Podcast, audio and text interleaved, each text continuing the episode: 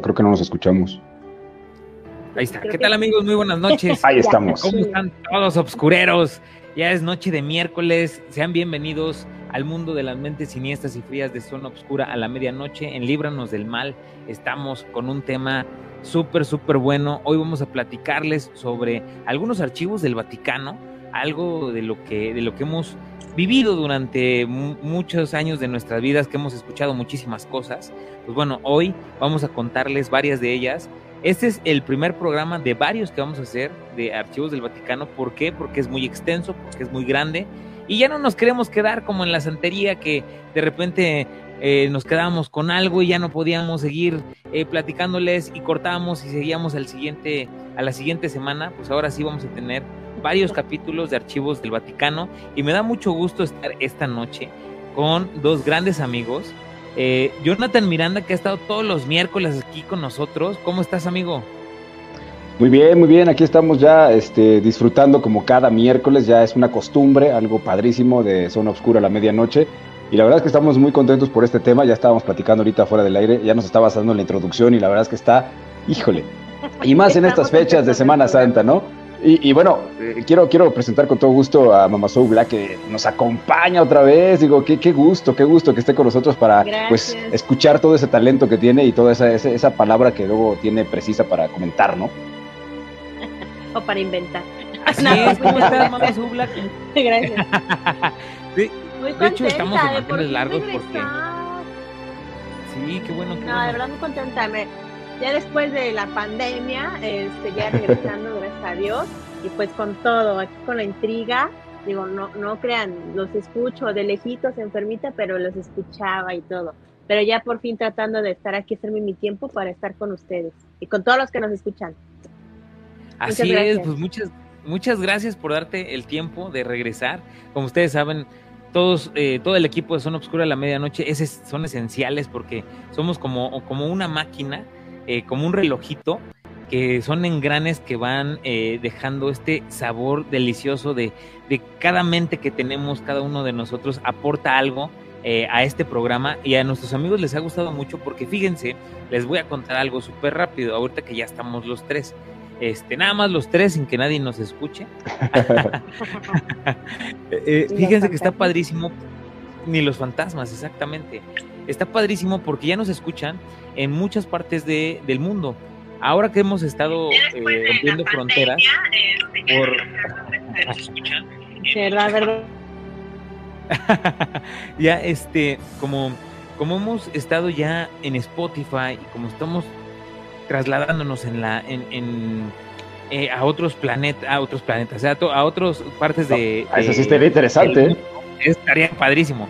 A otras partes del mundo eh, fíjense que ya nos están escuchando en Japón, en Holanda, en Alemania, en Francia, en Canadá, en Estados Unidos, Honduras, Venezuela, Colombia. De verdad que nuestros amigos nos están escuchando en todas las partes del mundo y muchos me han preguntado, oye, pero ¿cómo es posible que los escuchen en Japón? No, no, no han de entender nada o este, pues los doblan o qué onda.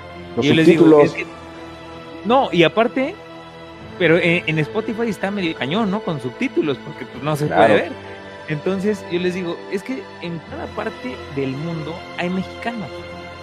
Y esos mexicanos enseñan español y aparte llevan toda nuestra cultura, por lo cual aquellos países, hay mucha gente que, que le encanta nuestra cultura, así como a nosotros nos encanta otras culturas, y quieren escucharnos y quieren saber más sobre toda esta temática que tenemos en México, porque la verdad, como, como lo hemos dicho siempre, nos encanta burlarnos de la muerte, nos encanta burlarlos, burlarnos, perdón, de todo, y tenemos una cultura bien distinta a muchas otras y por eso es un, un país que siempre tiene muchos amigos del extranjero, ¿no? Más ahorita que ya son fechas estas de Semana Santa, donde vamos a entrar con este tema de, archivos del Vaticano, donde también viene mucho turismo a conocer toda nuestra cultura, ¿no? Entonces, agradecerles a todos nuestros amigos que nos están escuchando en todas las partes del mundo, en cualquier país, gracias de verdad por el apoyo. Los invito a que se suscriban al canal, a Spotify, a Instagram, a Twitter, para que nos sigan en todos, en todos, en todos los capítulos que tenemos para ustedes, porque están todos, todos los que hemos hecho los de asesinos en serie, los que llevamos de Líbranos del Mal, algunos, algunas historias que, que hemos contado. Están todas en Spotify y en YouTube. Y subimos imágenes en Instagram y en Twitter. Y también en Facebook, pues siempre estamos en el Facebook Live todos los miércoles. Y pues agradecerles, ¿no? Agradecerles por, por siempre estar con nosotros, porque siempre nos están apoyando. Y pues bueno, vamos a entrar en materia porque pues a eso venimos, venimos a entretenerlos y venimos a divertirnos también. Y pues bueno, vamos a pasar una noche tenebrosa y aterradora con Jonathan Miranda y Mama So Black. Vamos a hablar sobre el Vaticano. ¿Ustedes amigos han escuchado algo sobre los archivos del Vaticano? ¿Tienen alguna eh, eh, idea o alguien les ha contado, oye, ¿sabes qué? Yo he escuchado que hay archivos secretos o que hay un archivo del Vaticano que fue expuesto y que, que este, lleva muchos, varios, muchos años perdón, eh, escuchando de él, pero que jamás han investigado a fondo sobre, sobre qué es esta onda. ¿Quién? ¿Quién va? ¿Quién va? el que, no, se peleen, no se peleen, no se peleen, espérenme, espérenme. Bueno, yo sí he escuchado mucho, pues por eso se llaman archivos secretos, ¿no? Y claro, creo que es, aunque son secretos, sí son muy secretos, pero todos saben de ellos. Tanto que, bueno, todos sabemos que en el Vaticano tiene, digamos, una zona abajo que tiene sus sectores prohibidos, ¿no? Y privados, que incluso a lo mejor sí tienen una biblioteca muy, muy extensa que dicen que son 85 kilómetros, ¿no? De pura, este, ¿cómo se llama? De repisas de libros. De la biblioteca. Entonces, imagínate, llamas de la biblioteca, pero nunca hablan más, por ejemplo, de las secciones, ¿no? Este, dependiendo a lo mejor los libros, los temas, que era lo que comentan pues muchos, ¿no? Que pues o sea, no lo publican en el momento, lo publican después, años después, pues porque saben que en el momento podía ser todo un caos, ¿no? Y también todo lo demás que él tiene que llevar con lo de los exorcismos, que eso me gustaría que habláramos, también, ¿no? Los libros y toda esta temática con la cuestión de los exorcismos, ¿no? Pero es algo que todos saben, pero nada oficial, ¿no? Claro. Exactamente. Eh, lo que la gente cuenta, ¿no? Sí, efectivamente, mira, fíjate, hay, hay, hay pues estos secretos que, que, corren desde, desde lo que es pues épocas milenarias, ¿no? De hace muchos años, desde, desde el origen de, de, Cristo, de, de, que si, de que si fue terrenal, no fue terrenal, de que si murió, no murió, de que si se que, eh, casó con María Magdalena y era su esposa. Ese tipo de secretos son los que guardan ahí, ¿no? De los que se, se tienen ahí, que si la sábana santa, que si, que si se encontró el cuerpo, todo ese tipo de cosas, hasta pasando por estas cuestiones de de pederastia, ¿no? De, de, de, de sacerdotes, tapando todas estas cosas que son pues muy delicadas, eh, eh estas cuestiones de las, de, las, de las monjas y los abortos, eh, que en las iglesias, en diferentes lugares hay, hay fetos, ¿no? Debajo de las iglesias, pasando por todo esto hasta pues conectarnos también con las cuestiones de las estrellas, ¿no? Los ovnis, todo eso que también ellos ya eh, guardaban ese secreto, ahorita ya se abrió un poco esa parte, ya, ya el Vaticano ya reconoció en algún momento que sí existen los seres de, otro, de otras galaxias, de otros planetas.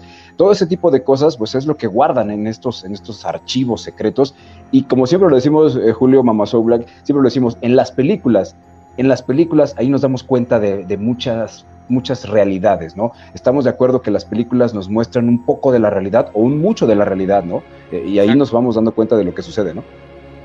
Sí, fíjate que, bueno, nosotros siempre sacamos referencias tanto de libros como de, como de películas de la misma red, porque, bueno, no he tenido la, la oportunidad de poder investigar directo ahí en la biblioteca del Vaticano, ¿no? Me encantaría poder algún día entrar. Y yo creo que a cualquiera de nosotros estaría padrísimo poder este, visitar, ¿no? Esta biblioteca donde, donde dicen que aparte hay muchas, muchas cosas como, como estatuas, como carros, como cosas, objetos, que son, que les llaman reliquias, ¿no? No sé si recuerdan que en algún momento eh, las reliquias de Juan Pablo II, el, el, papa que pues nosotros nos sentimos, yo siento que, que el, el, país, México, se sintió como mucho más este eh, allegado, ¿no? A, este, a este sumo pontífice que a, a, los, a los otros papas o a los o al menos fue el que me tocó el que me tocó a mí. No sé si ustedes llegaron a escuchar o llegaron a ver ese tipo de reliquias. Hicieron eh, por todo México un recorrido Y fue de los lugares, aquí en, donde yo vivo, en la iglesia de, de, Temisco, eh, hicieron una parada y venía ah, como, era como un sarcófago, hagan, de cuenta, muy grande, eh, de cristal, y adentro venía una botellita de cristal, de cristal muy finamente cortado, con la gota de sangre de Juan Pablo II que decían que cuando los papás mueren, su sangre cuando, la, cuando se la quitan no se coagula. O sea, sigue, por eso dicen que es el, el artefacto que Dios eh, utiliza en la tierra y por eso es el sumo pontífice. Es el lugar de Pedro, ¿no? En este caso. Claro. Entonces, este, venía también un, no, es, no son báculos, son, eh, muchos le llaman báculos, que son estos, eh, ah, ¿cómo se llaman? Vamos a llamarle así, báculos o... bastones, una cosa así. Bastones, pero ves que el bastón, el bastón es el que, el que empuñas, ¿no? Y el báculo es, es como, el, como el que está así todo recto, alto. y más grande. más grande que tiene como la cruz. Ese es un, báculo. Este, el que él ocupaba siempre en sus viajes, que era con el que se ayudaba a caminar cuando no traía el bastón. Es un báculo muy, muy, muy gigante, muy grande, perdón. Y también venía su rosario. No sé si se acuerdan que él traía un rosario de oro, que era con el que siempre, siempre iba a, a cualquier parte del mundo, ¿no? Entonces, eh, les, llamamos, les llaman reliquias porque eh, Juan Pablo II fue beatificado, ¿sí? Entonces, él, él logró, eh, pues, traspasar, ahora sí que la frontera de la vida y la muerte, donde muchas personas comentan que sí llegó a hacer algunos milagros. Yo, a mí me gustaría escuchar también, bueno, más bien leer, a nuestros amigos que nos escriben y que nos y que ellos también tienen mucha información, me gustaría leerlos, que nos manden un mensajito y este que nos apoyen ahí compartiendo en las redes sociales y que nos digan si han escuchado sobre estas reliquias y sobre algún tema en específico que eh, nosotros podamos platicar ahorita aquí sobre algún expediente o algún archivo. Ahorita les voy a, platicar, a leer un poco de la investigación que hice sobre los archivos en cuestiones históricas, como siempre lo hacemos. Eh, no sé si, si, si alguno de ustedes eh, quiere hacer algún comentario sobre esto de Juan Pablo II, si ustedes a lo mejor han escuchado o han tenido un...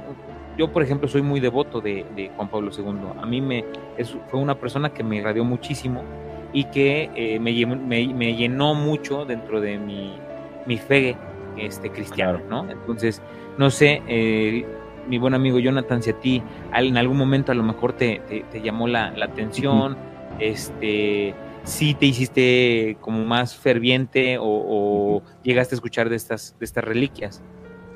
Sí, fíjate que sin duda Juan Pablo II fue quizá, eh, sin temor a equivocarme, creo que ha sido el papa más querido, eh, el que todavía sigue, se le sigue extrañando, se le sigue eh, pues viendo con buenos ojos, a, pesar de todas las cosas oscuras que hay detrás, ¿no? Como siempre. Claro. Pero sin duda creo que ha sido uno de los papas más queridos que vivió en una época donde no existían pues todas estas comunicaciones, todo este acercamiento que hoy tenemos con las personas, y él era un papa conocido en cualquier rincón del planeta.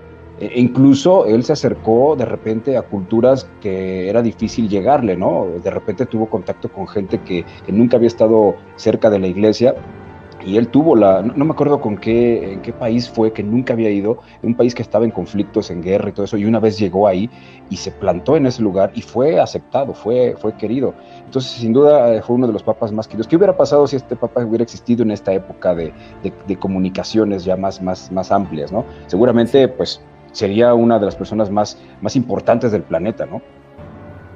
Yo creo que sí. ¿Tú, Mamá Black, tienes algún alguna historia o, alguna situación? Pues mi mamá, igual, fue como tú a, verlo, vino y dijo, ay, va a venir, va a venir, y se fue a formar. Yo no fui, ella sí, fue, hasta, ves, vendían tu foto, ¿no? Que vendían, vendían la foto de, Juan Pablo, hasta la foto se compró, ¿no? Y venía, como comentabas, con lo de sus gotitas de sangre y esto, ¿no? Eh, pues bueno, a mí me tocó, pues desde niña, un poquito más niña, con lo de sus visitas. Y de verdad sí, sí era como más humano, era muy, mm, ¿cómo le diremos? Muy sociable. Entonces esta parte pues le ayudó muchísimo, ¿no? Para la cuestión de la religión y su propaganda, ¿no? Que era lo que pegaba, ¿no? Pero digo, sí fue uno de los que también, también trajo mucho, silencio en el Vaticano, porque sí, como si no había un fondo, pero si ven con él trató como de cálmense, cálmense, no, no hacían mucho, muy público la cuestión de estos casos, ¿no? Tan llamativos. Trataba de tener como paz, ese era su objetivo, ¿no? Que es el, que es el parte de, del pontífice, que es el que va a tomar, pues digamos, la decisión, la última palabra y el que va a decir, a ver, cálmense, ¿no? Entonces creo que hizo muy bien su función hasta cierto punto, ¿no? Pero yo creo que sí, ya, de los posteriores, pues ya, ya no, ¿verdad? Claro. Creo que ese mismo carisma que él tenía, el carisma que él tenía, la aceptación natural, esta, esta, esta empatía con la gente de manera natural, no forzada, eso ayudó mucho, le ayudó muchísimo al Vaticano, a la iglesia en general, a tapar todas estas cosas, porque ese carisma hacía olvidar. Entonces, eh, digo, hay que decirlo como es. En México, ¿qué pasaba cuando había conflictos importantes? Ah, traigamos al Papa y traíamos a Papa. ¿Y qué pasaba? En ese momento el país se paralizaba, el país se enfocaba solo en la religión, en el amor, en la iglesia, y todas las cosas que pasaban, los conflictos que ocurrían en México, de, gobierno obviamente, todos los problemas que teníamos en ese momento se olvidaban y nos enfocábamos en el Papa. Entonces, esa era, era como un paraguas, ¿no? Que siempre abríamos con la religión en esa época, ¿no? Sí, y yo sí, sí creo, y, sin, sin temor a equivocarme, que, que para dentro de la política era esencial, ¿no? Era esencial tener, tener una, imagen así de representativa, porque como, como lo dicen, podía calmar cualquier problema. O sea, era, no, o sea, tenemos una bronca de guerrilla en Chiapas y pues tráiganse al Papa, ¿no? ¡Fum! ¿Para qué? Para calmar las, las aguas y yo sí, yo sí también estoy totalmente seguro que muchas veces eh, lo traían y él venía a un objetivo, ¿no? Él tenía su objetivo de venir a, traer paz, tranquilidad, a traer una palabra de, de este pues de fuerza hacia mensaje de amor, mexicano, un mensaje de amor, de paz, porque era su era su eslogan de siempre y se sentía, ¿no? O sea, llegaba y se sentía, era algo que se irradiaba. Eh, yo lo veía por la televisión y yo, yo, yo, decía, no manches, se siente cañón. Al menos como siempre lo digo, en mi, en, mi, en, mi perspectiva. Todos podemos pensar lo que queramos. Yo, yo hablo por mí. Este, En mi perspectiva, a mí sí me irradiaba mucho eso. Pero sí creo que siempre la imagen de, de estas personas, como la Madre Teresa de Calcuta, como estas personas tan representativas, sí son muchas veces manejadas de mala manera dentro de la política. No estoy hablando solamente de la política mexicana, porque también hay política dentro de la iglesia, también hay política dentro de estas eh, instituciones, vamos, y todas las instituciones tienen sus, pros, contras y sus cosas pues que se manejan por, por abajito del agua, ¿no? Entonces, yo sí creo que muchas veces esa imagen fue golpeada por, por situaciones adversas o, o, que no tenía 100% el control, ¿sí? Esta imagen de poder decidir o de decir, ah, aquí sí, porque pues, conozco políticamente cómo está. Yo creo que eso como que no era tanto la importancia.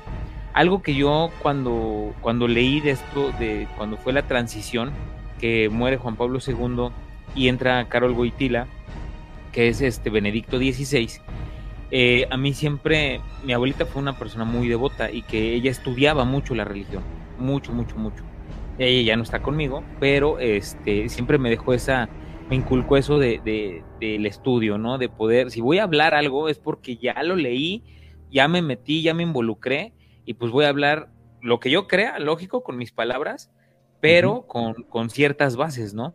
Entonces eh, me, metí a leer un poquito de, Benedicto XVI y su, su, mensaje siempre fue, no, no voy a, no me comparen con, con Juan Pablo II porque no tengo la imagen de un papa tierno, ¿no? Yo fui un papa y fui un joven que viene, pues, igual que Juan Pablo II, de la guerra, de la Segunda Guerra Mundial, pues alemán, a él le tocó estar del, del lado donde empezaron los, los, fregadazos, ¿no? Y a Carol Huitila del otro lado, que defendía, pues, este, a todas estas personas que estaban siendo masacradas, ¿no?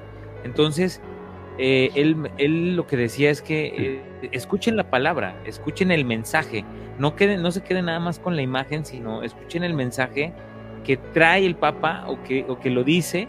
Eh, leamos entre líneas, ¿no? No simplemente nos quedemos con que, ay, es que se ve bien malito, se ve bien feo, ¿no? Como que ese, ese papa no me, no me jala como Juan Pablo. No, pues lógico que, que a lo mejor yo tengo un hermano y yo te voy a caer más chido que mi hermano. Y no quiere decir que aquel sea malo, ¿no? Simple y sencillamente, pues somos hermanos, pero pues cada quien tiene su carácter y cada quien trata de, llevarlo de la mejor manera y cada quien tiene sus amigos también, ¿eh? A mí a lo mejor tampoco me caen sus cuates, ¿no? Entonces yo, yo lo, lo, mezclo en ese, en ese aspecto de decir, tenemos que, que, tener la, yo siento que la madurez necesaria para decir, a ver, vamos a sopesar con palabras y vamos a leer un poquito cuál fue la función de cada uno. Yo siento que el Papa Benedicto XVI cuando entra, entra en un momento crucial dentro del catolicismo, dentro del cristianismo católico, donde la iglesia estaba rota, donde la gente ya no cree en, el catolicismo, donde las mismas familias ya no, no son las mismas que infunden como que la religión a rajatabla, ¿no? De que ah, ya lo bauticé, ahora es su, primera comunión, ahora es su, confirmación, ahora te tienes que casar, ahora esto. O sea, que era, antes era a rajatabla de ir todos los domingos a misa, o este, teníamos que estar ahí rezando y teníamos que sabernos el Padre Nuestro y sabernos el, el Ave María y este, el Luz y un montón, ¿no? Porque nos ponían, yo me acuerdo, mi abuelita me ponía a, estarlo estudiando y a estarlo este, aprendiéndomelo. Iba, yo ya me sabía la misa de pe ya está de cuando el, padre levantaba la copa y todo, ya me, ya me sabía su letanía y toda esta, toda esta onda porque iba todos, todos los fines. Sí, ya nada más le decía, pues oye, mochate, ¿no? Dice, yo la leo, padre, yo la digo. Sí. Yo doy la misa, usted eche una lipusa allá atrás. Comparta, no sea gacho. No, saque, el vinito con las, con las hostias, tío. Sí, exactamente. Ah. Entonces. Oye, oye, Julio, este tenemos, tenemos ya bastantes mensajes, hay que saludar a la gente que está aquí conectada. La verdad es que agradecemos mucho su participación, ya hay varios comentarios, ahorita los leemos, ¿no? Eh, Kenji Aris que está por acá también, Samuel Juárez, eh, Víctor Sánchez, ¿quién más por acá? A ver, eh, Kenji está compartiendo, eh, anda compartiendo para varias personas, qué bueno. Maristela Rivera también, muchísimas gracias. Gloria, Gloria Camarillo. Owen, dice Owen, mi hermano dice, Dice que en el Vaticano están unos cuadros muy padres en los cuales cuentan toda la historia de Jesús y muy explícita, ¿no? Entonces todo eso. Y Maristela que también nos comentaba por aquí. Bueno, la verdad es que todos los que están aquí, Mari, Mari Campos también, muchísimas gracias, Mari Campos. Mari Campos siempre nos está apoyando, siempre está compartiendo, siempre nos está viendo, este, y pues hoy no podía ser la excepción, ¿no? Digo, aquí está su pupila. Claro. Está como la Celtri, vamos a prender el celular, de la grabadora. Mira, ya me mandó, ya te estoy viendo. Está bien. Perfecto. Gracias por sus comentarios, la verdad es que qué padre, qué padre que se sumen más personas, ¿no? Sí, eso es padrísimo, que se sumen. Y aparte que que la idea es también que nos comenten, ¿no? Hacer una plática de ida y venida y que no nada más estemos acá como merolicos. Plática y plática. Siempre Jonathan me mete el freno porque ya saben que yo me voy como gordito en tobogán. Y ta, ta, Soy como el, moderador aquí. y pues bueno, hoy que tenemos a, a Mama Black, pues también. Dale, dale, dale, dale, dale. Saludos a todos. Y retomando un poquito lo que comentas de Benedicto, es que mira, a lo mejor sí nos deben de entender como dices, a mejor, ajá, que, que tienen una función, pero sí es como, como ahora sí que cualquier representante de un Estado, también tiene que ver mucho eh, también cómo se rigen. Y como dices, a lo mejor él le tocó un, un inicio de una era social y tecnológicamente diferente, pero también creo que, híjole, pasaron muchas cosas, se empezaron a destapar mucho los casos, estos que comentaban, y también sobre todo, eh, él, como dices, él realmente fue muy como, no sé llamarlo, eh, no, no sé cómo llamarlo, muy rígido, porque incluso si veías sus, sus misas o cuando él, él, visitaba países, era como dar la misa tal cual y no era como esta cuestión de convivencia, ¿no? Entonces eso también enfrió un poquito más la relación. Si por sí estaba en crisis, a veces por el carisma, las decisiones, etcétera, pues complicó todo, ¿no? Y también aparte, él empezó a hacer, bueno, yo vi a mejor en la cuestión mediática por lo mismo, que él empezó a hacer también muchas evidencias, o por ejemplo, ay, pasan a, a, la Vaticano, ¿no? Y dejaba que grabaran los programas y esto, ¿no? Sobre todo en España y todos los países europeos. Y él empezó a como permitir la entrada. Y de hecho recuerdo que hubo muchos escándalos, no sé si se acuerdan, de, lo que él tenía, ¿no? O sea, porque dicen, bueno, esta es eh, la cuestión de donde guardan todas las cosas importantes de los que fueron pontífices, cosas de oro, ¿no? Cosas así que dices, oye, están padrísimas o tienen un gran significado. Y eso a lo mejor muchos, ay, qué padre, lo admiraron, pero muchos lo criticaron, que cómo es posible que los representantes de la iglesia tuvieran toda esta opulencia, ¿no? Entonces también eso pues, contrarrestó mucha importancia, pero también gracias a eso sabemos o teorizamos o conspiramos en cosas, ¿no? La sociedad. ¿Por qué? Porque podemos ver que hay muchas cosas con un significado y un trasfondo que a lo mejor ni tenemos un acercamiento, ¿no? De lo que realmente es, ¿no? Pero creo que eso fue un punto importante, ¿no? Y que pues él también se retirara, ¿no? O sea, no llegó al fin como muchos padres, sino, perdón, este, papá, sino agarró y mejor se me retiró por toda también esta cuestión y la presión de los casos, ¿no? Sí, fíjate que por eso yo, yo me refería mucho a que él le tocó una, una situación bien complicada, bien difícil, porque realmente él aperturó ¿sí? Toda esta información que salió después de que él entró, o sea, le echaron la culpa al secretario. Pero seamos sinceros, el secretario no hubiera podido actuar si no hubiera tenido la protección de alguien tan poderoso como para que no se dieran cuenta, ¿no? O sea, si nosotros en nuestro trabajo no, no podemos mover un plato o un vaso sin que el jefe sepa, porque donde se entere ya vale gorro, ¿no? Claro, sí. Entonces, ahora... Y más a esos niveles, ¿no? Un nivel así, donde son archivos muy secretos, simplemente eh, yo recuerdo que, fue, que fue donde vino el boom cañoncísimo, que fue con este cuate, eh, los legionarios de Cristo, ¿se acuerdan? Es una historia, eh, los legionarios de Cristo tenían no, se me fue ahorita el nombre. Si, si nuestros amigos saben del. Eh, hagan de cuenta que este sacerdote crea un grupo que se llama los Legionarios de Cristo a nivel mundial. Eh, ahorita les digo, no recuerdo el nombre, ojalá nos puedan poner ahí alguno de nuestros amigos. Entonces, que andaban este en los diferentes países recorriendo. Andaban en diferentes. Ah, exactamente. Y eh, lo primero que sale es que él empezó a encubrir a todos estos padres que abusaban de, de, algunos, este, de algunos menores, ¿no? Y que en lugar de, de decir, ah, sabes que ya te, ya te agarré, ya te caché, ya tengo tantas denuncias, esto, el otro, te voy a, este, hacer un juicio, lo que él hacía es, no hay bronca, ya tienes, ahora sí que ya tienes pedo aquí, cabrón, pues te mando a la iglesia de San Pedro de los Aguarros, ¿no? Claro, los movían, sí. Como en la ley de Herodes. Te muevo pero ahí no terminaba el pedo, porque iba, iba a ir a San Pedro y iba a hacer las mismas ¿no?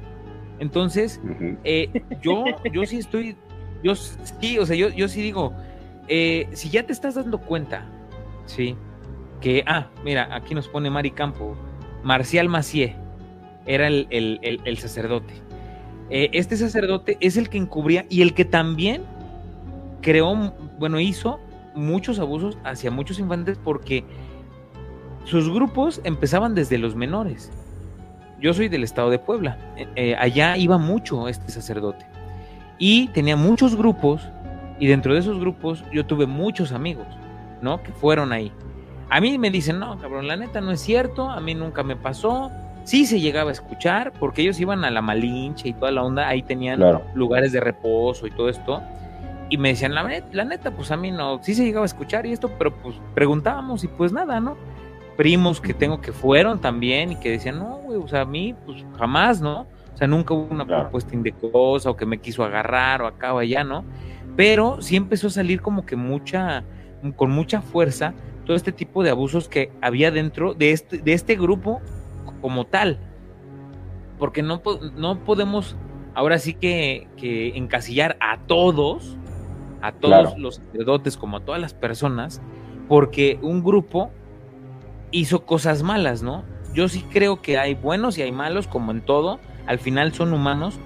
No quiere decir que con esto yo esté diciendo que está bien lo que hicieron, no, está muy mal y tienen que ser juzgados y tienen que pagar lo que hicieron porque está muy mal lo que, lo que ellos ocasionaron por la posición en la que estaban, porque, porque por su posición las personas eran vulnerables, ¿sí? Porque tenían un don de mando en ese momento donde ellos podían manejar y manipular también a estas personas, ¿no? A ver, Jonathan.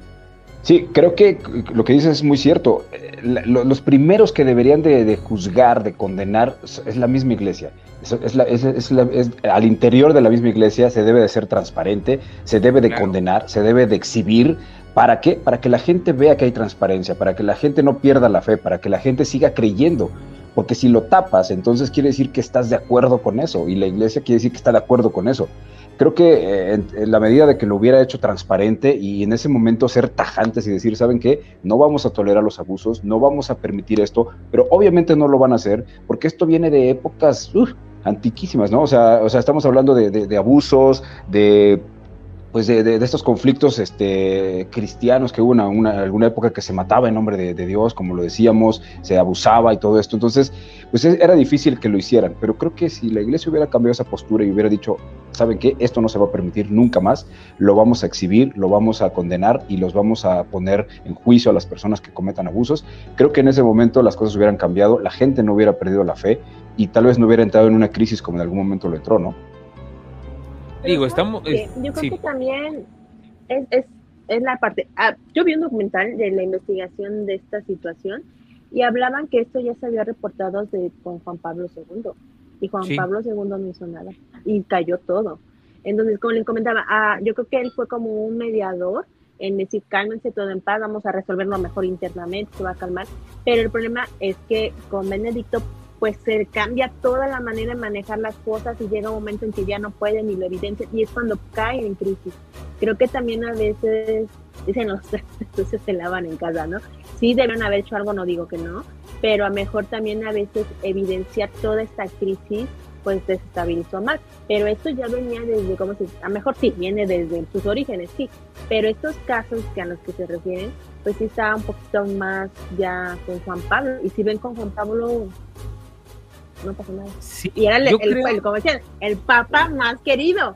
Sí, yo creo que, que por eso les, les comento que yo siento que, que, en esa transición fue muy complicada porque también ya veíamos a un Juan Pablo II sumamente cansado, ya con dos tiros en la columna casi casi, con enfermedades ya muy, muy, este, muy nocivas para su salud. El Parkinson, ¿no? Que tenía. El Parkinson que tenía, o sea, ya estamos hablando de los últimos años, ¿no?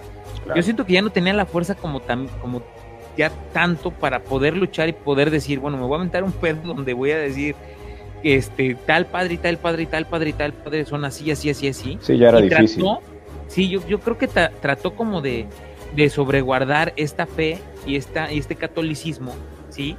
Dentro de sus, dentro de sus poderes, ¿no? Y que sí le dejó una carga muy fuerte a Benedicto XVI, un papa que ya llegó con, con, avanzada edad, porque ya no, ya no llegó como, como Juan Pablo, que llegó a los, 60, a los 67 años, me parece. Ya, ya este, Benedicto XVI ya llegó a los 82, eh, a los 82 años, ya estaba, ya estaba grande. Entonces él mismo dice, pues o sea, yo me retiro porque ya no tengo la fuerza. Sí, él lo dijo, ya no tengo la fuerza de poder luchar, ¿sí? Como se merece la iglesia. Necesitan un, sumo pontífice más joven. Y yo sí creo que también al Papa Francisco, esa transición que no se había visto desde 1443, donde existían dos papas a la vez, uno emérito y un papa en funciones, eh, ahí fue una situación difícil porque te dejan un cargo donde los madrazos están a flor de piel, donde tienes que calmar a todo el mundo porque la gente está enardecida por lo que está sucediendo y cómo lo controlas. O sea, cómo ya no ya no ya no puedes maquillarlo porque ya ya votó. ¿Sí? Ya el papa anterior sacó el chingadazo y dijo, sí, hay padres pederastas y son así y así, y vamos a evolucionar. ¿Por qué? Porque ya necesita, necesita la iglesia evolucionar junto con la sociedad en general. Si ya hay internet, pues vamos a meternos en el internet, vamos a tuitear, vamos a hacer este eh, canales en YouTube, vamos a meternos en Facebook. O sea, esa transición de Benedicto, dices, si era un papa como muy cuadrado dentro de su, dentro de, su misa, dentro de su hablar, todo esto, pero yo creo que sí vino a revolucionar tecnológicamente al Vaticano muchísimo y que Francisco a él viene eh, a arrastrar esta bola de nieve que ya se venía haciendo cada vez más grande. Claro. Y aparte que no es un padre, no era un padre convencional, ¿eh? Porque él venía de Pinochet también, de vivir en, Argentina una dictadura impresionante, donde a él le tocó, no sé si han visto la película de los dos papas, eh, que está ahí en, Netflix. Está en Netflix, ¿no? Sí. no la he visto, pero sí. Es muy buena, yo ya me la aventé como cuatro veces y siempre le encuentro algo distinto porque cuentan la vida de, del Papa Francisco, cómo vivió en Argentina con este cuate, con este dictador, lo que hizo para salvar a ciertas personas y después se da cuenta que a lo mejor no era la mejor manera porque dejó desprotegidos a sus amigos y a sus sacerdotes y ya no se las voy a espolear más, este, pero tiene una, tiene, tiene un, tiene una forma de, ver las cosas de distinta manera y se convierte también en un sacerdote del barrio. Un sacerdote que no necesitaba una iglesia para profesar misa, sino nada más que llegaran los feligreses y él daba misa y estaban haciendo choripanes este, en la esquina y estaban vendiendo picañas y estaban teniendo ahí una fiesta porque él decía, es que la misa debe ser una fiesta. Si el mensaje Jesucristo, ¿no? Exactamente, el mensaje debe de ser a rajatabla. Es un mensaje que nos da Jesucristo dentro de, este, de, la, de la Biblia, ¿no? De las Sagradas Escrituras. Pero eso no quiere decir que porque estés comiendo, porque estés disfrutando, no le estás teniendo el debido respeto. Claro. ¿No? Que eso nos han inculcado mucho. El, Creo que hasta pones más atención, ¿no? Claro, porque es, no, no juegues, ándale, chamaco, y deja de estarle pegando a tu hermanito. sí, porque tiene que ser cuadrada y rígida la iglesia, no la misa, pues. Exactamente. Y fíjate que yo lo confabulé mucho, o, lo, lo, medí mucho, porque a mí me tocó, yo me alejé mucho de la institución como tal, yo lo he platicado muchas veces, se los he platicado varias veces, yo, yo era sumamente allegado a la iglesia, eh, iba yo todos los días, y de repente, pues em, me empiezan, como que empiezo a, no, no, no confabular con muchas cosas de las que ellos estaban haciendo.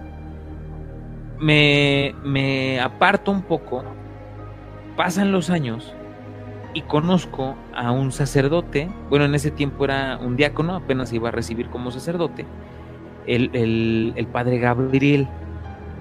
Un padre de la nueva ola, ¿eh?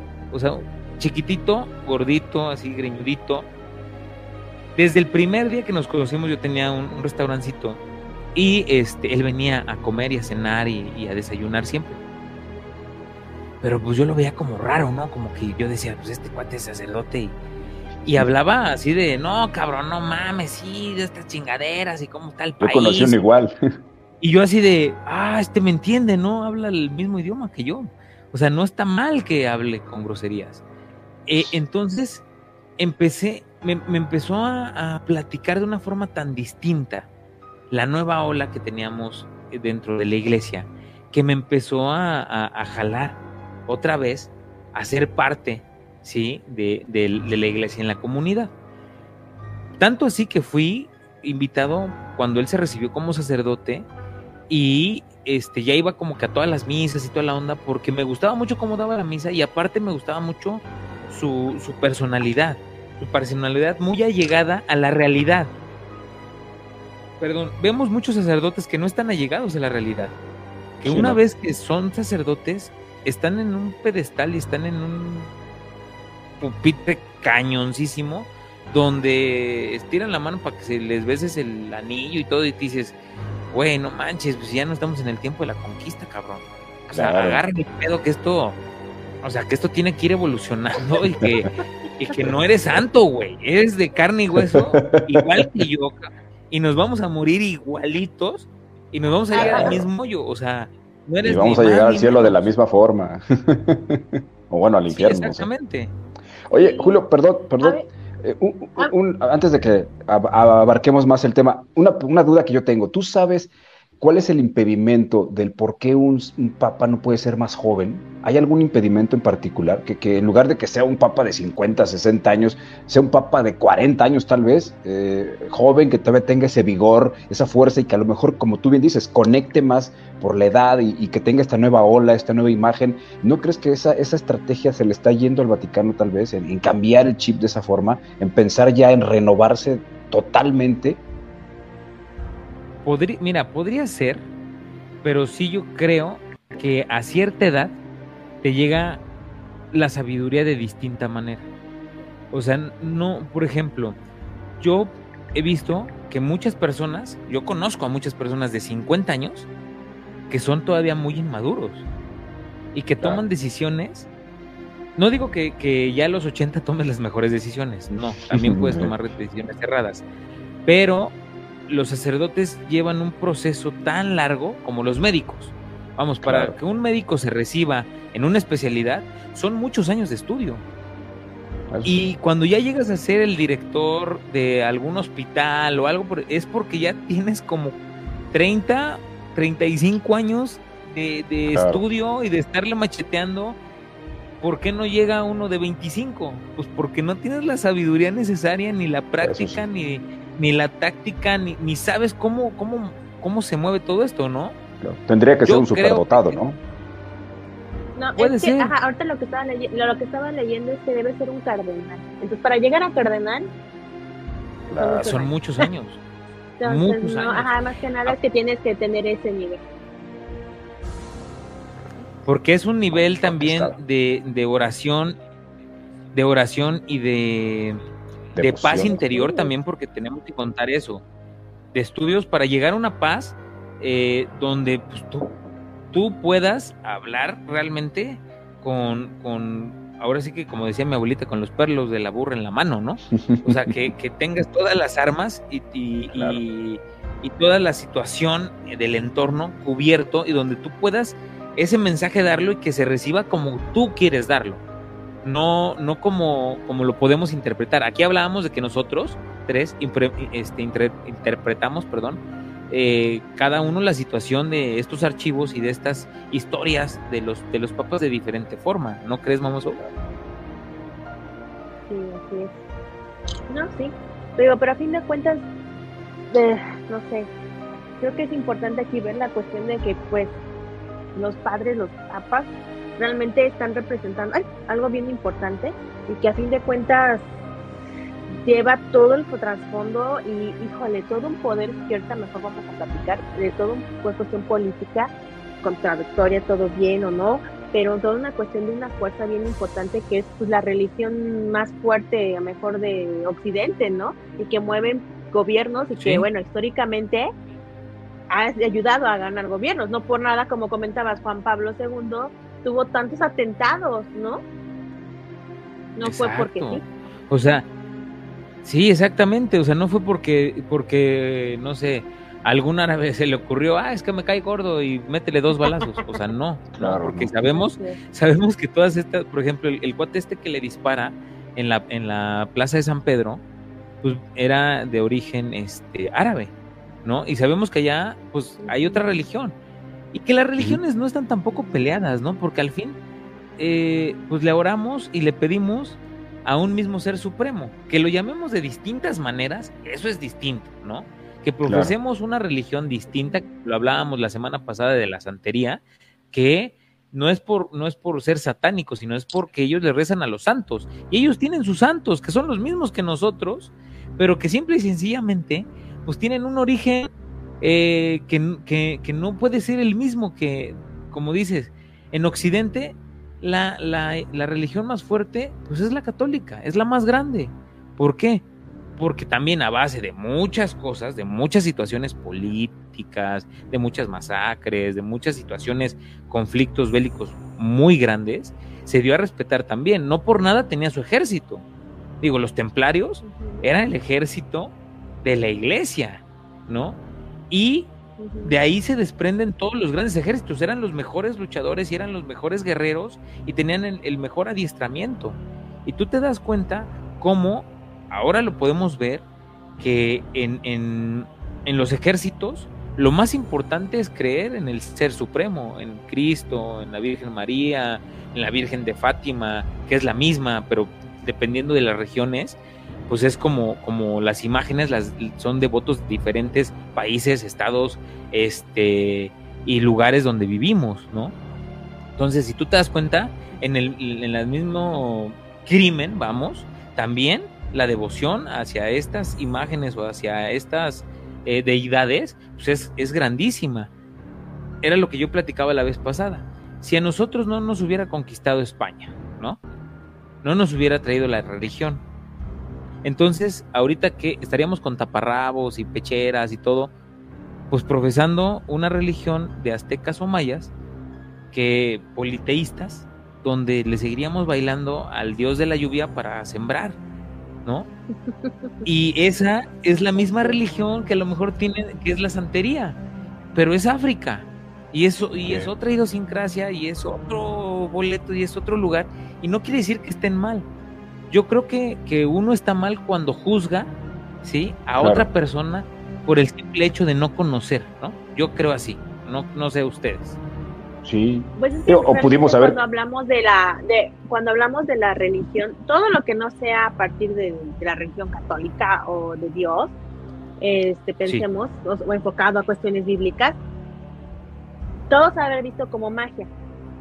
O sea, es algo no que no es, digamos, mm, este, ¿cómo se le llamaría? como de, deidad, no es realmente algo que sea de Dios, y es una cuestión, ajá, es una cuestión realmente de magia, como lo de la Santa Muerte, como lo de los este, chamanes, la brujería, no sé, cualquier la religión de los de los de los hindús, ¿no? O sea, realmente a fin de cuentas es como una cuestión mágica, espiritista, ¿no? Le pueden llamar como quieran, pero no es una religión. Y creo que sí, muchas cosas, todos tienen la, la, libertad de profesar su religión, pero sin hacer daños a otros. Qué cosa que en la santería pues eso no pasa, ¿verdad? Siempre hacen daños a otros, por ejemplo, matando animales, matando personas, etcétera, ¿no? Entonces también es importante eso, que nuestras creencias no dañen a otros. Por ejemplo, los, los ataques terroristas, ahorita lo que están sacando, ¿no? O sea, en Estados Unidos, o sea, mejor hubo un ataque terrorista. Entonces, realmente también tu religión o tu creencia debe llegar a un punto donde dices, no agredo a los demás, que bueno, la religión siempre está relacionada con la agresión, ¿no? Pero creo que ese es el punto respetar a los demás. Exactamente, por eso lo, que yo decía que, que profesemos la religión, ojo, eh, es muy diferente una religión de una secta. Hay que tenerlo eso también este, bien, bien, bien en cuenta, porque una secta es aquella que la puede inventar cualquier persona. Nosotros ahorita podemos inventar una secta, ¿no? Ella me iba a unir Maradona a la de tiene su religión. satánicos. vive con él a hacer los satánicos. Aquí tengo mi gato negro también.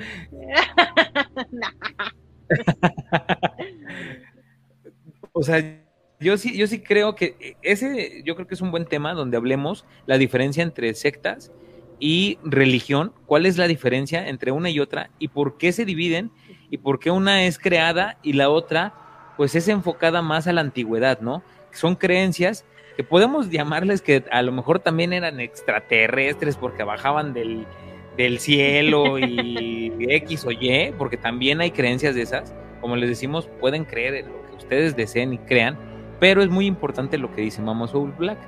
O sea, no afectar a terceros, porque ahí ya, ya, ya, ya es una, una cuestión ya, ya más profunda, ya más profusa, ya estás metiéndole, metiéndote con la vida de otras personas y aparte estás haciendo daño.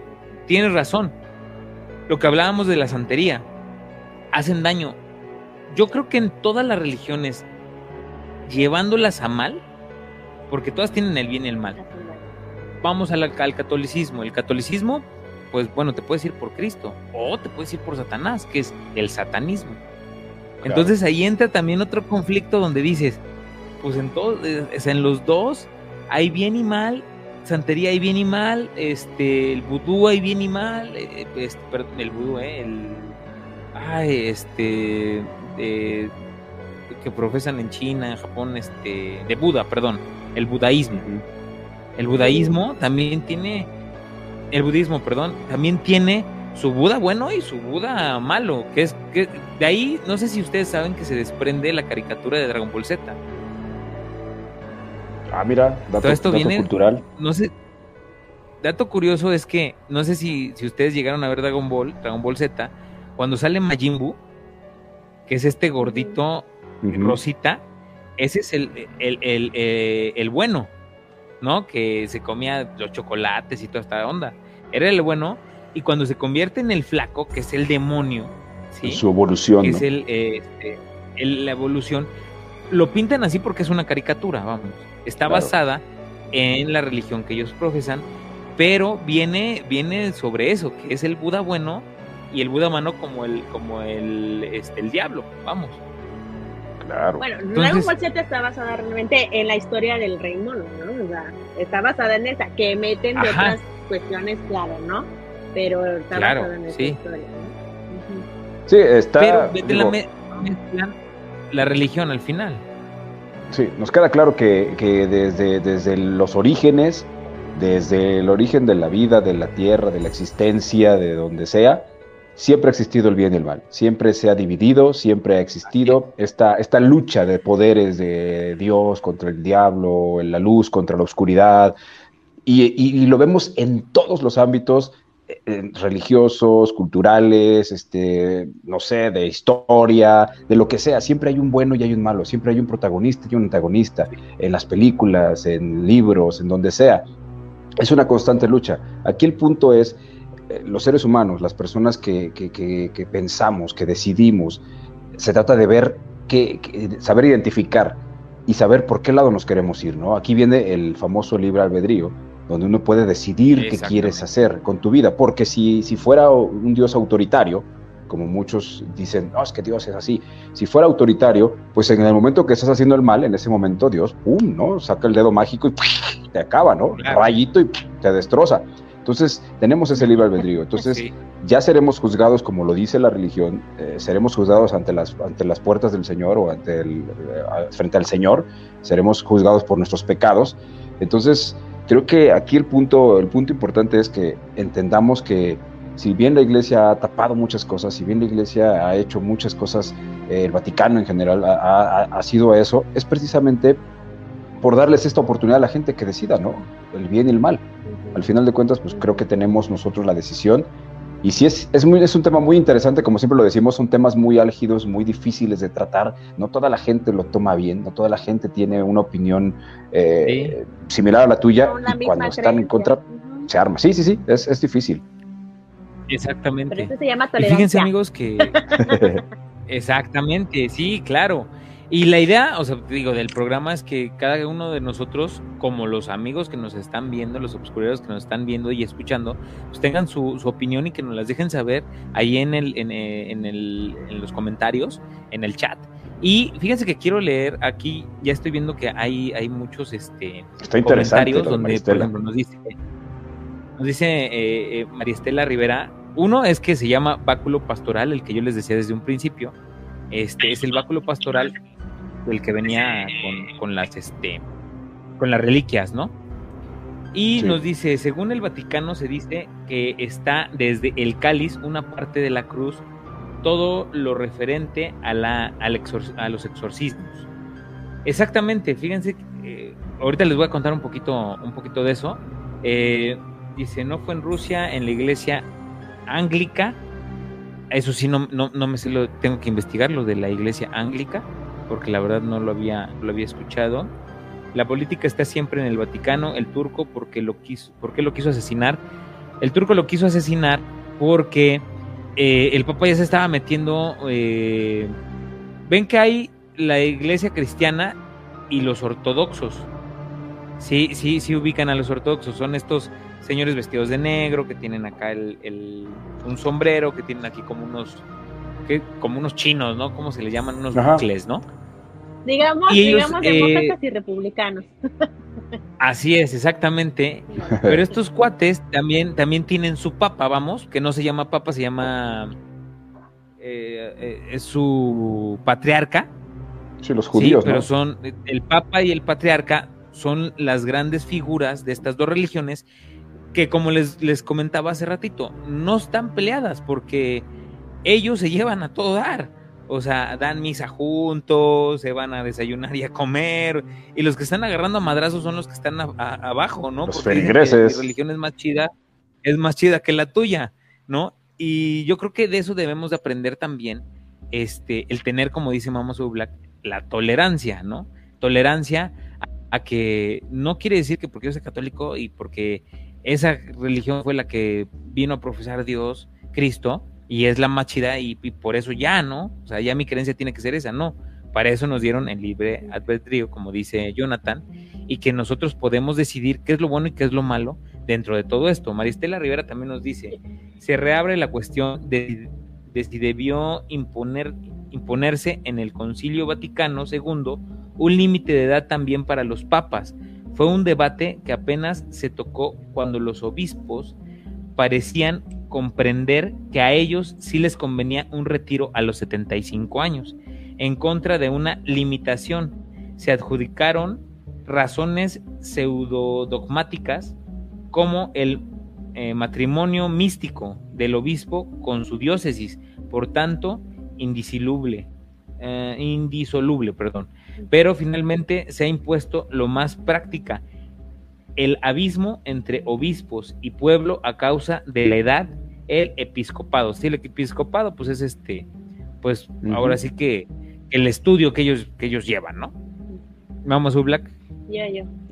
Mira, dos cosas. Una, con eso de la edad, pues es que recordemos que cuando eligen a un, a un papa, es como los que son reyes, estas creencias, es, ellos son la representación pues divina, ¿no? Y que quieras o no, ese es como un contrato divino, o sea, es hasta que mueras, literal, como el matrimonio, ¿no? Es un contrato divino, es la muerte no se Igual los reyes, un rey es hasta que la muerte diga y es el elegido por Dios, igual aquí que es el representante de Dios aquí. Entonces, por eso decían, es que bueno, si está enfermo, pues a lo mejor sí puede dimitir. Bueno, sí, pero por ciertas razones, no también cualquiera. Ahora, regresando un poquito a la cuestión de los atentados, recordemos algo bien importante. Cuando empezaron a pasar estos atentados con Juan Pablo II, recordemos y hablando mucho de lo de la historia, acuérdense que fue cuando fue la Guerra Fría, cuando fue lo de la, la URSS, ¿no? Y acuérdense que muchos de los presidentes de, Estados Unidos comenzó eh, a tener este vínculo con el, ¿cómo se llama? Este, con los papas y empezó a iniciarse este vínculo. Por eso también fueron los ataques. ¿Por qué? Porque le dio mucha presencia y recordemos, vi un documental que hablaban de eso, de cómo ya empezaron, incluso Bush fue el, él le hizo al padre Benedicto su fiesta de cumpleaños en la Casa Blanca. ¿Quién había visto eso, no? Era tan fuerte el vínculo político que también por estas situaciones fueron tanto los conflictos, ¿no? Porque no es nada más la cuestión política o de religión, sino que lo que comentan es, ¿cuáles son tus mayores espías? Los padres. Los padres, exactamente. Están de todo. Están de todo. Una de lo que dicen que no hay ningún estado que tenga tanta gente en todo el mundo como el catolicismo, ¿no? Entonces, eso también es súper importante, que es lo que decían, que había muchas versiones de, del terrorista este, pero que muchos apuntaban que era por la cuestión de la KGB. Entonces, mucho de lo que está pasando ahora, ¿no? La realidad. Pero digo, es realmente esta como cuestión política. Sí, sí tiene que ver con creencias, pero sobre todo con el poder político, ¿no? Lo que decíamos desde un principio, cómo mueve todo, todo esto, eh, la religión, ah, simplemente desde la estructura de una ciudad, ¿no? Tú ves todas las, las, estructuras de todas las ciudades y es el ayuntamiento, la iglesia enfrente y poderes políticos de los lados. Así son todas. ¿Por qué? Porque eran, eran los poderes, eran los que regían. Si el, el, el, rey tenía que ir a ver al padre, para que la gente no se le viniera encima, para que calmara los pedos, ¿no? Que era lo que estábamos, estaban hablando mucho durante los últimos 18 años, donde ya los padres se empezaban, los sacerdotes, perdón, se empezaban a meter también en la política y ya empezaron a decir, es que este es muy bueno y hay que votar por él. Y empezaron los madrazos porque también decían los otros, oye cabrón, pues espérate, ¿no? O sea, si tú tienes de lado al, sacerdote, pues nos vas a meter una madriza, ¿no? Pues mochate con un diezmo más grande, ¿no? También. Exactamente. o sea, sí, ¿no? Exactamente. Vénganos tu reino. Este, sí, sí, sí. la iglesia te lo agradecerá, ¿no? Sí. Ahí yo creo que, Exacto, niño de Atocha necesita su nueva túnica, ¿no? O sea, no manches. Necesitamos otra capillita. Sí, ya, ya, ya, ya, ya, ya el manto, el manto de la de la Virgencita ya se percudió, necesitamos uno nuevo, mijo. Si queremos que si quieres el apoyo divino. Sí, así era la cosa, ¿no? ¿Quieres que San Judita ya no vaya en bicicleta? Exacto, pues luego se, se estrellan los carros y luego está canijo, ¿no? Pero bueno. Un poquito de humor, un poquito de humor. ya saben cómo somos, ya saben cómo somos, ¿por qué nos invitan? sí, caray. Bueno, fíjense que ya llevamos una hora y la verdad nos fuimos como gordita en tobogán, está padrísimo. Y, y, hemos hablado que hay, leer, que hay en el Vaticano. Mamá Soul vino a poner el desorden. Y ni siquiera empezó a leer. Pero, ¿saben qué? Es que, es que está buena la plática, está muy padre. Exacto. Aquí, o sea, nuestros amigos que, que nos están comentando, se, ve que, les está gustando, porque ya nos hacía falta, eh, mi muy buen amigo Jonathan, este, esta, esta también, esta visión femenina, ¿no? y aparte psicológica, ¿no? Porque tenemos que, que, decir que también, pues nuestra amiga es psicóloga y entonces ella ve también las cosas desde otro punto de vista, ¿a poco no? Por eso se ríe, por eso se ríe. Exacto. poquito.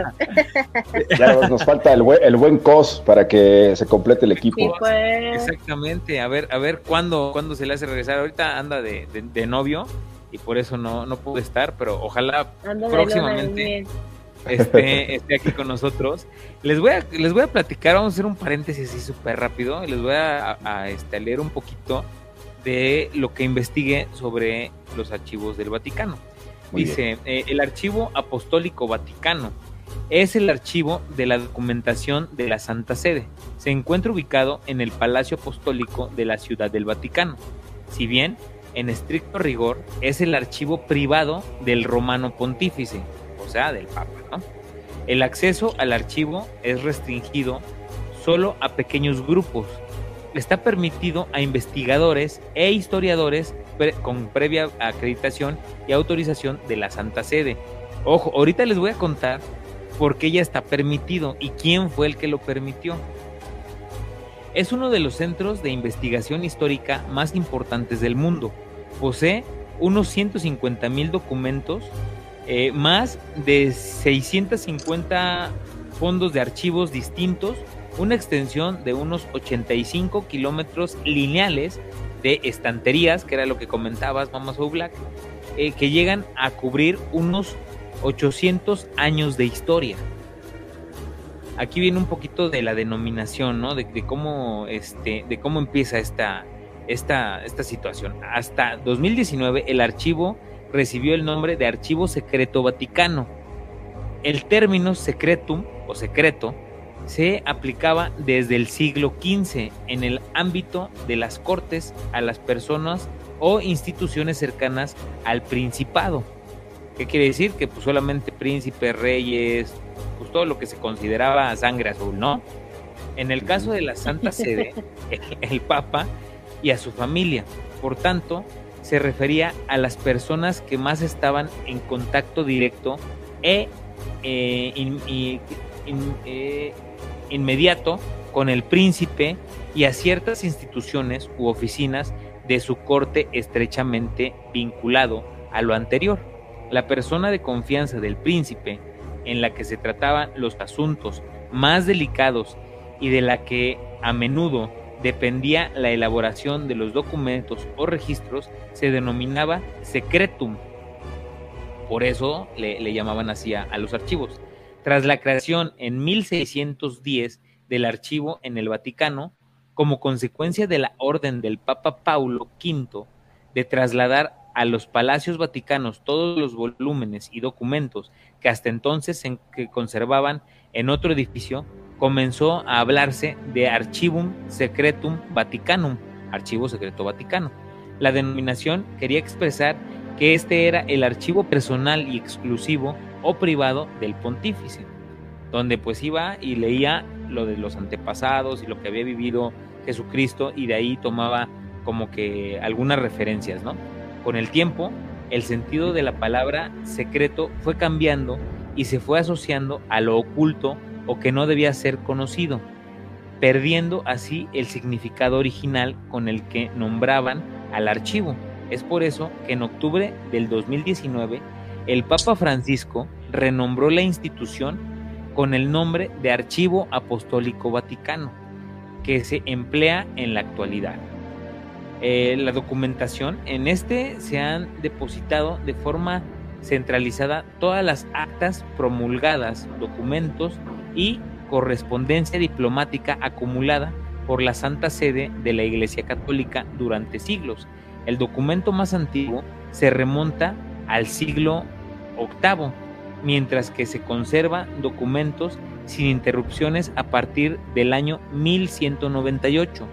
Muchos historiadores opinan que se almacenan documentos históricos importantes para entender una parte de la historia occidental, que era lo que hablábamos de, de, ¿no? en el occidente. Entre otros archivos históricos se encuentran el pergamino de Clemente V, por el que se disolvió la orden del Temple, o sea, los templarios, en agosto de 1308. Carta autógrafa de Miguel Ángel al obispo de Sena en enero de 1550. Actas del proceso contra el científico Galileo Galilei desde 1616 hasta 1633. La solicitud de nulidad matrimonial de Enrique VIII, que daría origen al eh, anglicanismo. No sé si ustedes han escuchado el anglicanismo, eso lo vamos a ver más adelante en, este, en, otro, en otro capítulo, porque Está, está muy interesante. ¿eh? Sí nos da para otro. Sí nos da sin problemas. En el caso de algunos países, los, documentos vaticanos son los más antiguos, los primeros, con los que tienen lugar el inicio mismo de su historia nacional, explica el sitio web de los archivos. Ya te puede, de hecho ya hay hasta visitas guiadas interactivas dentro del Vaticano. Este, la verdad, eh, lo que logré ver e investigar está muy chido, allá por eso es lo que les digo que hay un partaguas impresionante ahorita de lo que era antes el catolicismo y después de, de Joseph Ratzinger, donde Benedicto hace una remoción de todo lo antiguo y empieza a colaborar con la ciencia, que era lo que trataban de no hacer en algún momento. Por eso viene lo de la muerte del, del Papa este, Juan Pablo I, que también lo veremos más adelante, y ahorita les voy a hablar un poquito más de la historia. De los primeros siglos cristianos prácticamente no hay nada.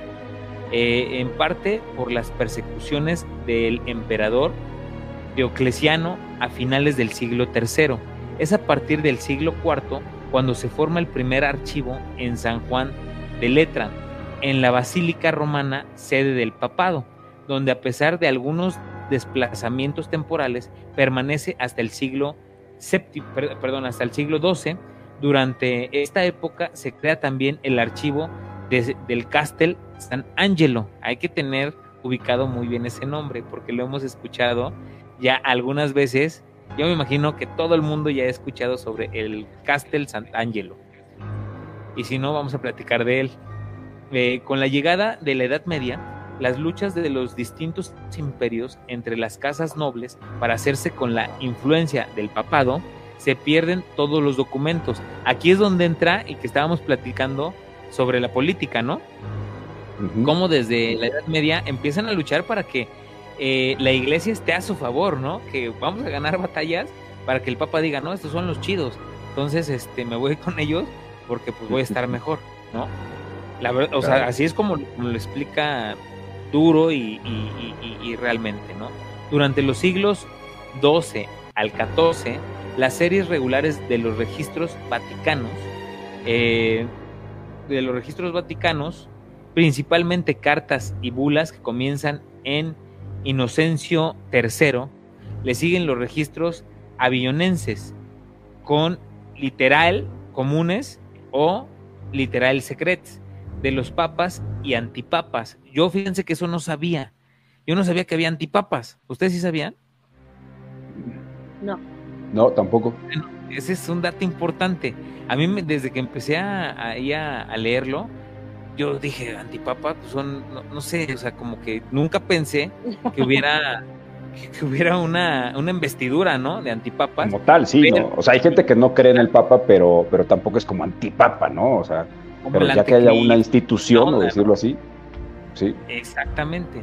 Dice, hasta 1415, luego de los registros eh, laterenses, otros posteriores, los registros de las súplicas, los, los fondos de la Cámara Apostólica, el archivo consistorial y sus anexos, el archivo de la congregación de los obispos irregulares, del concilio, de los ritos, de los sacramentos, de la Sagrada eh, Rota Romana, de la Secretaría del Estado de, los, de la Anunciatura. Recordemos que la Anunciatura Apostólica es como la oficina central del Papa, es como la, la oficina central del Vaticano. No sé si han escuchado que cuando llega el Papa, por ejemplo, aquí a México, dice, nada, se va a quedar en la sede de la Anunciatura Apostólica Mexicana, ¿no? Que es donde están, donde, por ejemplo, ya son los cardenales, este, los que ya se quedan en esas anunciaturas que son como, como las casas que tienen, este, no sé, cualquier eh, presidente, a lo mejor como en la embajada. Como la embajada, exactamente. Exactamente. No lo puedo decir mejor Mamos o Black. Exacto, como la embajada tal cual.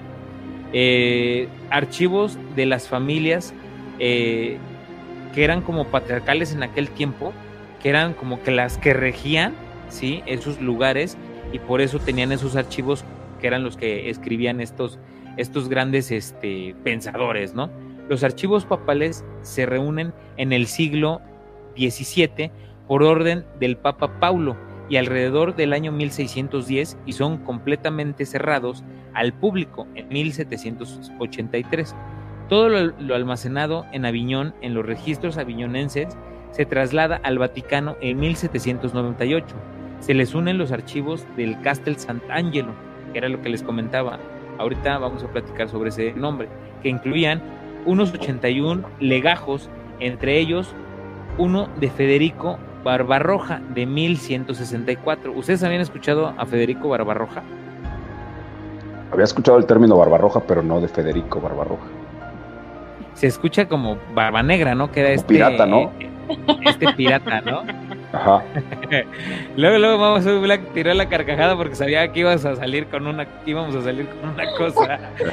Yo soy barbarroja, de hecho, a mí me sale la barba pelirroja, curiosamente.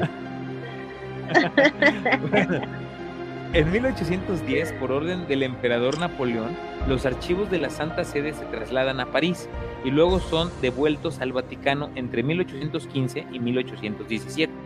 En el cambio que hicieron entre Napoleón y uno de los cardenales de Roma, se perdieron bastantes de los archivos, ya que este cardenal quemó algunos para hacerse para deshacerse, perdón, de pruebas que la Santa Sede podía usar en su contra o sea, vivillo el muchacho. Por ello, hoy en día se siguen encontrando cartas, documentos, libros y demás de los distintos pontífices que han pasado por el trono de San Pedro en la ciudad del Vaticano. Es León eh, quien el 10 de mayo de 1884 establece el motu, el motu propio del Archivo Vaticano, su fin deberá ser, ante todo, como herramienta del Papa y por sus colaboradores en la Santa Sede. ¿Qué quiere decir? Lo que es ahorita, que es la biblioteca donde el Papa va a ver escritos antiguos y a lo mejor cuando no tiene como que la idea clara, ora y aparte eso le da como que idea de lo que hicieron sus antecesores.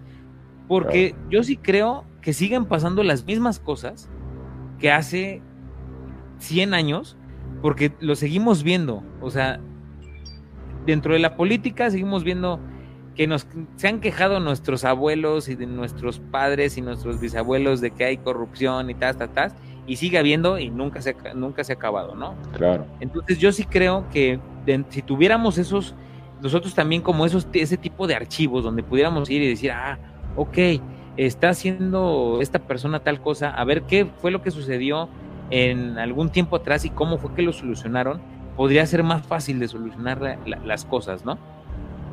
Bueno, eh, eh, por sus colaboradores en la Santa Sede, Guardia Suiza, Suiza, perdón, cardenales, obispos, sacerdotes. Este mismo papa empieza en 1881 a permitir algunos casos de visitas, alimentando muchos rumores y mitos del auténtico contenido bibliográfico. El primer eh, historiador que hace uso de los archivos ese es el, alemán Ludwig von Pastor. Y Benedicto XV eh, abriría de manera algo más genérica y participativa los archivos en 1922. El 20 de febrero del 2002, el Papa Juan Pablo II decretó de forma extraordinaria y a partir del 2003 la disponibilidad e investigadores de documentos relacionados con Alemania y entre el periodo 1922 y 1939 y de la Secretaría de Estado de la Santa Sede para intentar contrarrestar las críticas de algunas organizaciones respecto a la posición de la Iglesia Católica con el genocidio de los nazis. Si se dan cuenta, todo esto, o sea, conforme se ha venido eh, se ha venido platicando la historia, bien lo decía Mama Soul Black, siempre ha estado inmiscuida, pues la iglesia, ¿no? Y en todo han, tapado y, también se han, han, sido beneficiados, ¿no? No podemos decir que no puedan, no, hayan sido beneficiados, pues la verdad sí, ¿no? Pero cómo, cómo ven toda, toda esta historia y cómo se ha ido eh, desglosando durante los años eh, los archivos vaticanos y toda toda la historia y todos los secretos que pueden estar dentro de estas murallas, porque me parece que son siete pisos, ¿no? Solamente de archivos. Y eso es solo una parte tal vez de lo que hay debajo, ¿no? De, y no me refiero solamente en la cuestión estructural, sino debajo de toda la historia, de todo lo que esconde la iglesia. Eso es solo una parte de lo que sabemos hasta ahorita. Sabrá Dios qué otras cosas más hay escondidas. No sé qué Digo, no dudaría que hasta ellos tuvieran el arca de Noé, ¿no? Ahí en algún momento escondida en algún salón. Con esto de que pues está, tienen todo, todo en su poder, digo, no lo dudaría ni tantito, ¿no? Es que sería impresionante, ¿no? ¿Tú cómo ves, Mamá Saúl?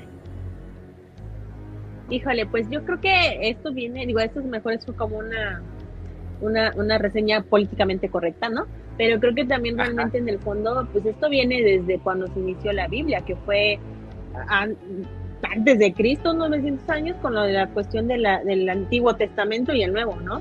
Entonces desde ahí empezó, porque recordemos que la Biblia eh, es creada por el hombre y recordemos que cuando se hizo esta, se eliminaron muchos, muchos eh, escrito, escritos, este, pergaminos, que pues decían, no, esto no conviene ponerlo, no nos va a ayudar a mover gente, y destruyeron muchas evidencias. Y desde ahí se empezó a hacer toda esta recapitulación o querer guardar todo lo que hubiera, ¿no? Que nos ayudara a formar la religión.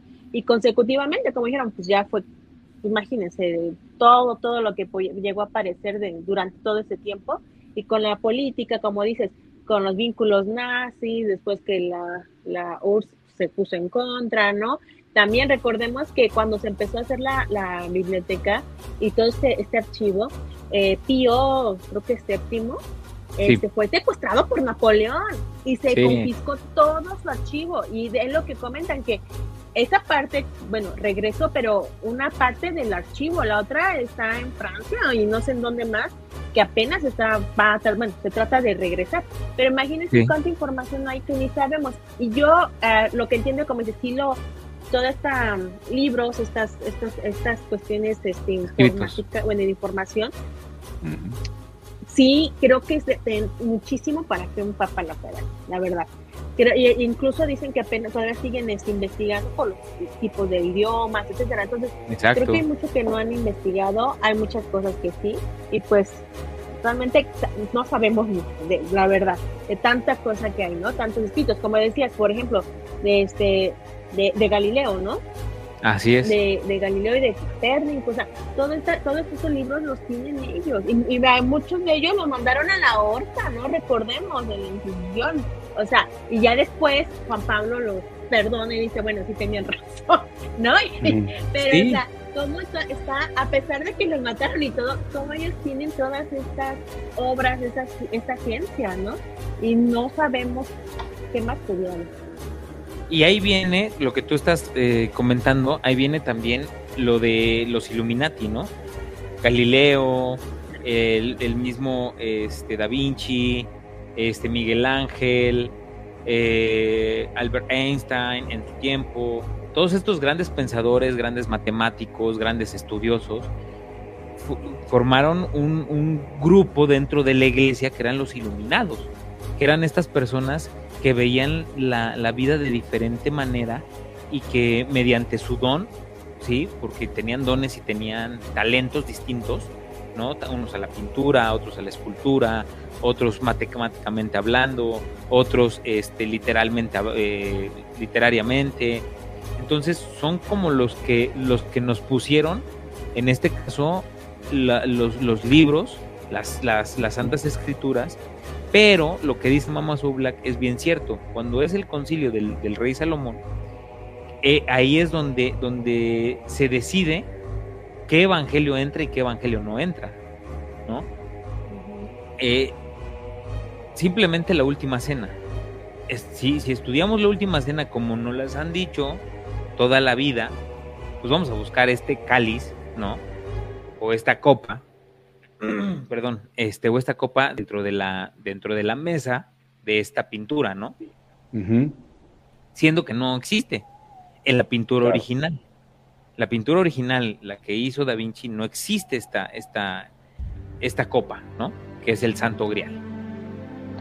Eh, si, nos damos cuenta dentro de estas películas que habíamos eh, detrás de cámaras, vamos, habíamos estado platicando que son los de los basadas en los libros de Dan Brown, que pues, es el Código da Vinci, es Ángeles y Demonios y el Infierno. Si ustedes notan, eh, dentro de la primera película, yo imagino que ya la vimos, no sé, ustedes ya la vieron, ¿verdad? Sí, era el Código, el código da Vinci.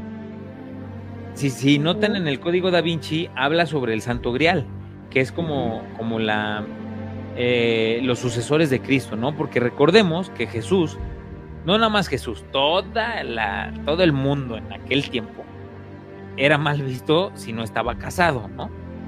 Claro. Era algo que, que, se tenía que hacer sí porque sí. No hay datos porque fueron exactamente como, muchos dicen, fueron eh, quemados o fueron eh, este, borrados, eliminados, porque también nos cuenta esta película que en, este, en, en este lugar donde se hace esta investigación, en donde se dice qué evangelio siente y qué evangelio no, pues estaba el, evangelio de María Magdalena, que un evangelio hay que poner, hay que ponerle eh, puntos, ¿eh? Un evangelio, o sea, ellos escribían su vida como, como, como si fuera un diario, como si nosotros ahorita escribamos un diario y dijéramos lo que nos está pasando y lo que estamos viviendo con Jesús o con, o con Cristo, con Dios, ¿sí? Le llamamos evangelio porque son las palabras según ¿sí? El Evangelio de Lucas, el Evangelio de San Pablo, el Evangelio de, estos santos que fueron los devotos de, Jesucristo, ¿no? Por eso siempre dicen, según, exactamente, según San Pablo, o sea, según este, este cuate, pues escribió eso, ¿no? Pero no, y cuando, dicen palabra de Dios es porque supuestamente lo dijo Cristo, ¿no? exactamente. Que son palabras textuales de él. Exactamente. Esto lo marca mucho. Ajá. No, es más bien el Evangelio, por ejemplo, de Santo Tomás y todos estos, es porque según es lo que ellos, la, bueno, la iglesia, es lo que considera que es correcto, porque recordemos que Dios ni Jesucristo escribieron nada. No escribieron nada, por eso. No escribieron nada, no. Eso es lo que los que dice este Julio, también se les llaman apócrifos, que sería como falsos, pero se les dice así porque la iglesia dice que son falsos, no porque sean falsos. O sea, Sí. están, creo que la, hicieron pruebas de carbono y eso que sí son antiguos, pero el problema es que no los reconoce la institución, pero no porque no sean reales, no sabemos. Claro. No, quiere decir que sean, que sean reales o no. es lo que les, les, comentaba, o sea, ellos escribieron como un diario, ¿no? De, lo que iban pasando durante toda su vida, ¿sí? O la vida que les tocó, porque no, no, nos hablan de qué hicieron a los cinco años, ¿no? Ni a los diez años, ya nos hablan de cuando ellos estuvieron con Cristo, ¿no? Con Jesús. Claro. Entonces, son las Sagradas Escrituras según este, pues, San Pablo, San Lucas, San Pedro, San Juan, ¿no? Todos estos santos que fueron iluminados por Jesús y escribieron sus vivencias y de ahí es donde se hacen las Sagradas Escrituras, que es la Biblia. Que tienen, que, que fíjense que tenemos que poner, que son los evangelios exactamente, si, si queremos leer la Biblia como un libro, jamás le vamos a entender. La Biblia hay que saberla leer porque no tiene un principio y un fin, porque fue hecha a base pues, de varios expedientes, vamos, ¿no? O sea, no es un librito como que yo ahorita escribo un inicio, va a tener un desenlace, un desarrollo y un final, porque va llevado así. Aquí no, porque fue escrita por varios y cada quien vivió diferentes cosas con, con Cristo, ¿no? Entonces, este, eso es a lo que se, a lo que se refiere la primera película. No quiere decir que todo nuestro, todo lo que yo piense esté basado en esto, sino que siempre nosotros tratamos de, de, dar una referencia, ¿sale? Tanto a los chavos como a la gente que, nos está viendo, algunas películas que son un poco parecidas con la realidad. Claro. Yo recuerdan que les decía del Castle Sant'Angelo, ¿no? Que, que, es un nombre que teníamos que, que tenerlo en cuenta. En la segunda película, que están Ángeles y Demonios, es un edificio, eh, es un castillo, por eso es Castle, es un castillo de, San Ángel, donde era el lugar de reunión de los iluminados, de los Illuminatis. Y ahí es donde cuando roban esta, esta partícula de Dios, que la hace, la hace ya el ser humano, eh, es donde la esconden, ¿no? Supuestamente hacen ya la partícula de Dios, la esconden y que todo fue como pactado por, por la, misma, la misma iglesia, donde sacan ahí la historia del por qué murió el Papa Juan Pablo I, ¿no? Si no la han visto, véanla, es, es muy buena la, película. Para darse una idea, yo les recomiendo más que lean el libro. Yo la neta ya me aventé los, los cinco libros, son cinco libros de Dan Brown están muy buenos porque aparte el último libro habla también sobre lo que estamos viviendo ahorita, sobre toda la tecnología. ¿El del origen? Entonces, es el del origen, exactamente. Ese lo tengo yo sí también. Habla sobre, todo lo que estamos viendo en tecnología. Entonces, no quiere decir que las referencias sean de un cuate que escribió un libro y que por eso tiene la razón. No, no, no, no, no, no, no. Pero van muy apegadas con la historia que a lo mejor nos han contado o que vamos investigando y que posiblemente si no entendemos un poquito porque no nos gusta leer o no nos gusta investigar, sería bueno sumergirse nada más para darse una idea. Y si de ahí pues dices, ah, está bien padre y, me, quiero leer y quiero leer más libros sobre esto, pues estaría padrísimo que, que los leyeras, que, que, que todos nos informáramos y que nos dejaras también, si has leído un libro basado en estas, en estas vivencias de, todos estos santos, que a lo mejor alguno de nosotros no haya leído, pues que nos dejes ahí en los comentarios para poderlo conseguir y por qué no, en algún momento, poderlo platicar, ¿no? Hay muchos libros bien interesantes basados en estas historias. Los archivos secretos son muchísimo, eh, son ambiguos también porque no tenemos la certeza de que existan, ni solamente son de dimes y diretes, y yo creo eh, que, bueno, por, por el momento podemos cerrar ya este capítulo, pero que para el próximo capítulo podamos hablar un poco más a fondo sobre uno de los instrumentos más importantes a nivel mundial del catolicismo, que es el Santo Grial. Y no sé si han escuchado de la punta sagrada, que fue con la que, con la lanza, tenía, tenía una punta de metal, que fue con la que eh, apuñalan a, Jesús y es cuando le dicen que pues, ya está muerto, ¿no? Cuando ya le dicen a la gente que pues, ya no, ya no tiene rastros de vida. Eh, quiero que el próximo, en el, próximo miércoles platiquemos sobre, sobre esas dos reliquias y si creemos o no creemos que existan como tal. ¿Cómo ven? Claro. No, súper bien. ¿Les late? Sí, aquí estaremos eh, atentos. Si igual, este, pues quieran cerrar con algún comentario, Mama So Black, si quieres cerrar algún comentario, tus redes sociales y dejar a nuestros amigos así como que con, con, con la espinita para que se conecten el próximo miércoles a las 10 de la noche por Zona Obscura a la medianoche.